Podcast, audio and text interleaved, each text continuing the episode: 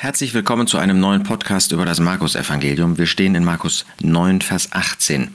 Wir haben beim letzten Mal gesehen, dass der Jesus mit seinen Jüngern, den Dreien, von dem Berg herunterkam, dort auf die Volksmenge trat, äh, stieß, die mit den Jüngern zu tun hatte, mit den Jüngern ähm, einen Wortwechsel hatte. Das heißt, das war nicht nur die Volksmenge, sondern auch die Schriftgelehrten, besonders die Schriftgelehrten, die die Unfähigkeit der Jünger offensichtlich benutzten, um gegen die Jünger anzutreten, um gegen die Jünger aufzutreten, um gegen die Jünger zu sprechen. Und wir müssen zugeben, dass auch die äh, Führer im religiösen Bereich so viel Anlass in unserem Leben finden können, dass wir nicht in der Lage sind, dem Herrn nach seinen Gedanken zu dienen, weil wir in einem geistlich oft so niedrigen Zustand sind, dass er uns nicht benutzen kann, ähm, um den Menschen zu helfen. Wie traurig, dass gerade die, die sich zu ihm bekennen, gerade solche, die sich auf seine Seite stellen, die auch wirklich erlöst sind, dass sie nicht in der Lage sind, Menschen zu helfen.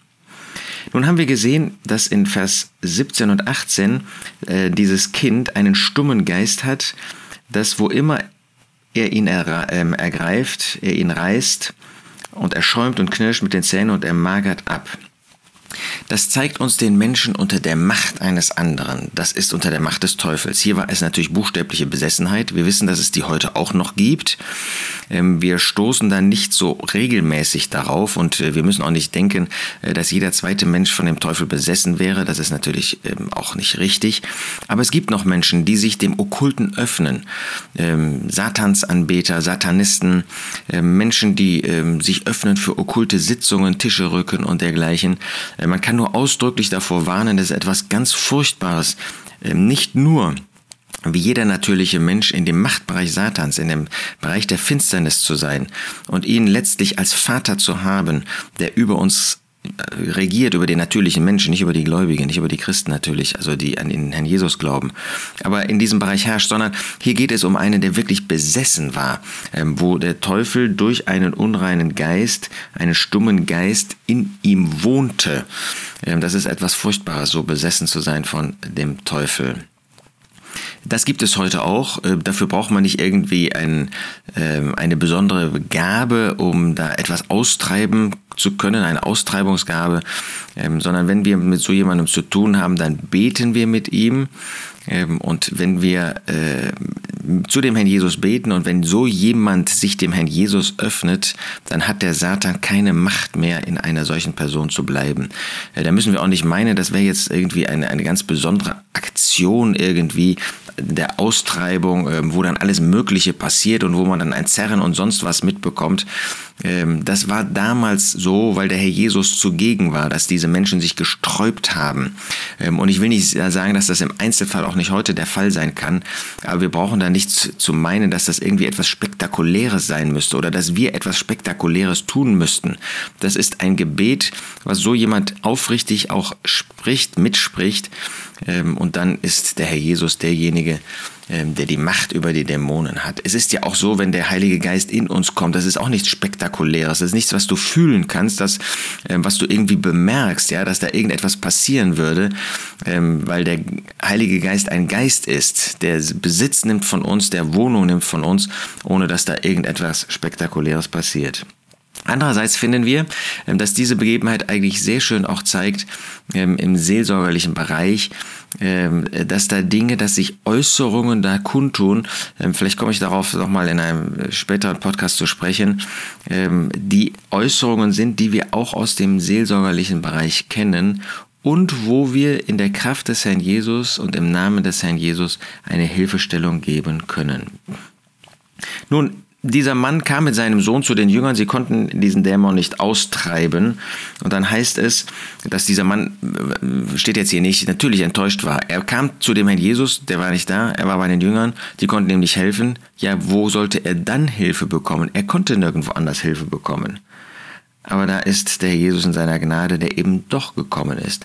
Der Jesus, der zu seinen Jüngern kam, aber natürlich auch die Not dieses Knaben sah, die, der die Not dieses Vaters sah und ihn nicht allein lässt. Aber was sagt der Jesus zuerst? Er beantwortet ihnen und spricht, O ungläubiges Geschlecht, bis wann soll ich bei euch sein, bis wann soll ich euch ertragen? Nun, zu wem spricht der Herr Jesus hier? Ähm, er hatte gefragt, Worüber streitet ihr euch mit ihnen? Hatte er die Volksmengen angesprochen, hatte er die Schriftgelehrten angesprochen, hatte er die Jünger angesprochen? Ja, als sie zu den Jüngern kamen. Da fragte er die Jünger, worüber streitet ihr euch mit ihnen? Dann hat geantwortet dieser Mann, aber der Jesus kommt sozusagen auf seine Frage zurück, worüber streitet ihr Jünger euch mit ihnen? Und er sagt, ungläubiges Geschlecht, bis wann soll ich bei euch sein, bis wann soll ich euch ertragen? Die Jünger hatten hier Unglauben erwiesen. Die Jünger hatten hier gezeigt, dass sie nicht in der Lage waren, im Glauben, im Vertrauen auf den Herrn, auf seine Macht, auf seine Kraft tätig zu sein, tätig zu werden. Und deshalb muss er ihnen sagen, oh ungläubiges Geschlecht. Ja, der Herr Jesus muss auch uns manchmal tadeln, weil wir eben nicht in der Lage sind, nach seinen Gedanken zu handeln, weil wir nicht im Gehorsam ihm gegenüber tätig sind, sondern weil wir ähm, durch unsere Weltlichkeit, dadurch, dass andere Dinge unser Herzen irgendwie ähm, in unseren Herzen sind, weil wir dadurch nicht für ihn in einer ihm wohlgefälligen Weise tätig sind. Bis wann soll ich euch ertragen? Der Jesus hat ihnen alles gegeben, was sie nötig hatten. Der Jesus hat uns alles gegeben und ja, er muss uns tragen, er muss uns ertragen, er tut das. Das ist einfach eine wunderbare Barmherzigkeit, dass er uns trotzdem nicht verlassen hat. Sie hatten versagt. Was sollte geschehen? Lässt er jetzt diesen Mann dann auch stehen? Nein, unser Versagen bedeutet nicht, dass der Herr Jesus nicht tätig wird zum Segen in Barmherzigkeit. Bringt ihn zu mir, sagt er.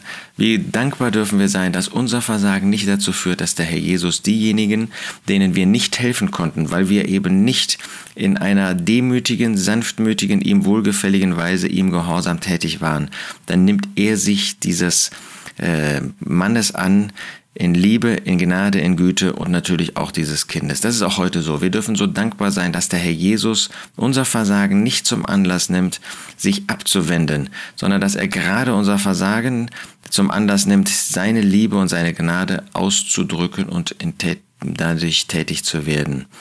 Aber für uns bleibt der Ernst. Wenn der Herr mich nicht benutzen kann, was ist dann eigentlich meine Aufgabe noch? Lasst uns umkehren zu dem Herrn in dieser Weise. Lasst uns von Herzen bekennen, dass wir versagt haben, und dann kann er uns wieder benutzen zu seiner eigenen Herrlichkeit und auch zu unserem eigenen Segen.